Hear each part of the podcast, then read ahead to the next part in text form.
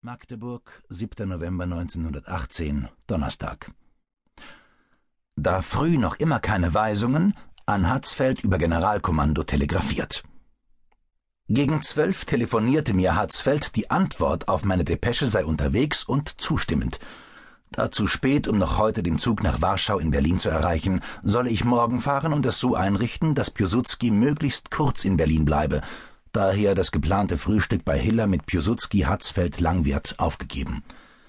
Ich mache die Freilassung morgen früh und fahre mit beiden um eins nach Berlin, von wo sie um sechs nach Warschau weiterreisen. Nachmittags kam für mich über das Generalkommando vom Kriegsministerium Telegramm. Staatssekretär mit sofortiger Freilassung unter Berufung auf die Ihnen neulich gemachten mündlichen Erklärungen einverstanden.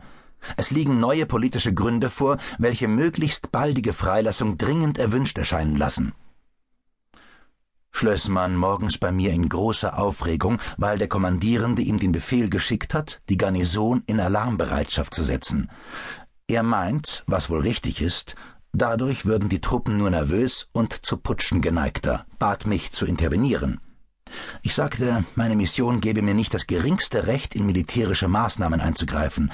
Wenn der Kommandierende aber meine Ansicht als Privatmann hören wolle, werde ich auffälligen und nicht unbedingt notwendigen Vorkehrungen widerraten.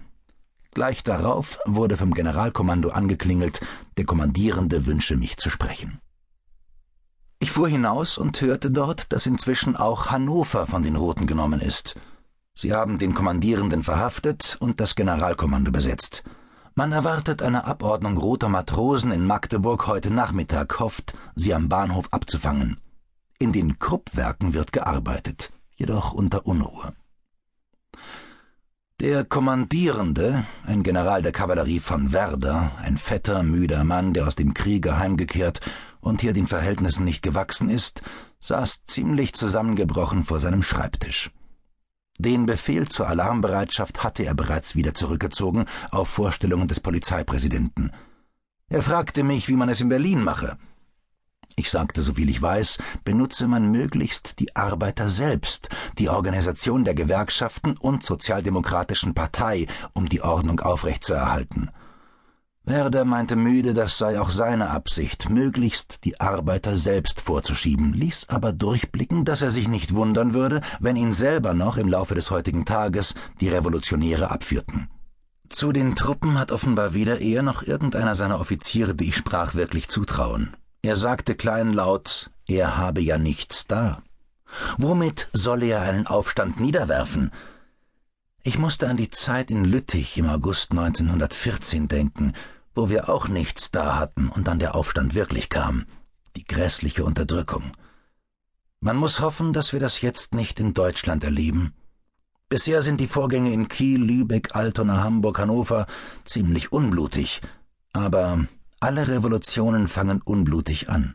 Der Durst nach Blut kommt erst allmählich mit den Anstrengungen, die die neue Ordnung kostet, um sie durchzuführen.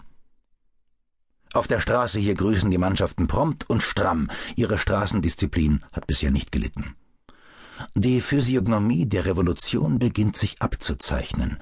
Allmähliche Inbesitznahme, Ölfleck durch die meuternden Matrosen von der Küste aus. Sie isolieren Berlin, das bald nur noch eine Insel sein wird. Umgekehrt wie in Frankreich revolutioniert die Provinz die Hauptstadt, die See das Land. Wikingerstrategie. Vielleicht kommen wir so gegen unseren Willen an die Spitze des Sklavenaufstandes gegen England und das amerikanische Kapital. Liebknecht als Kriegsherr in diesem Endkampf. Die Flotte hat die Führung.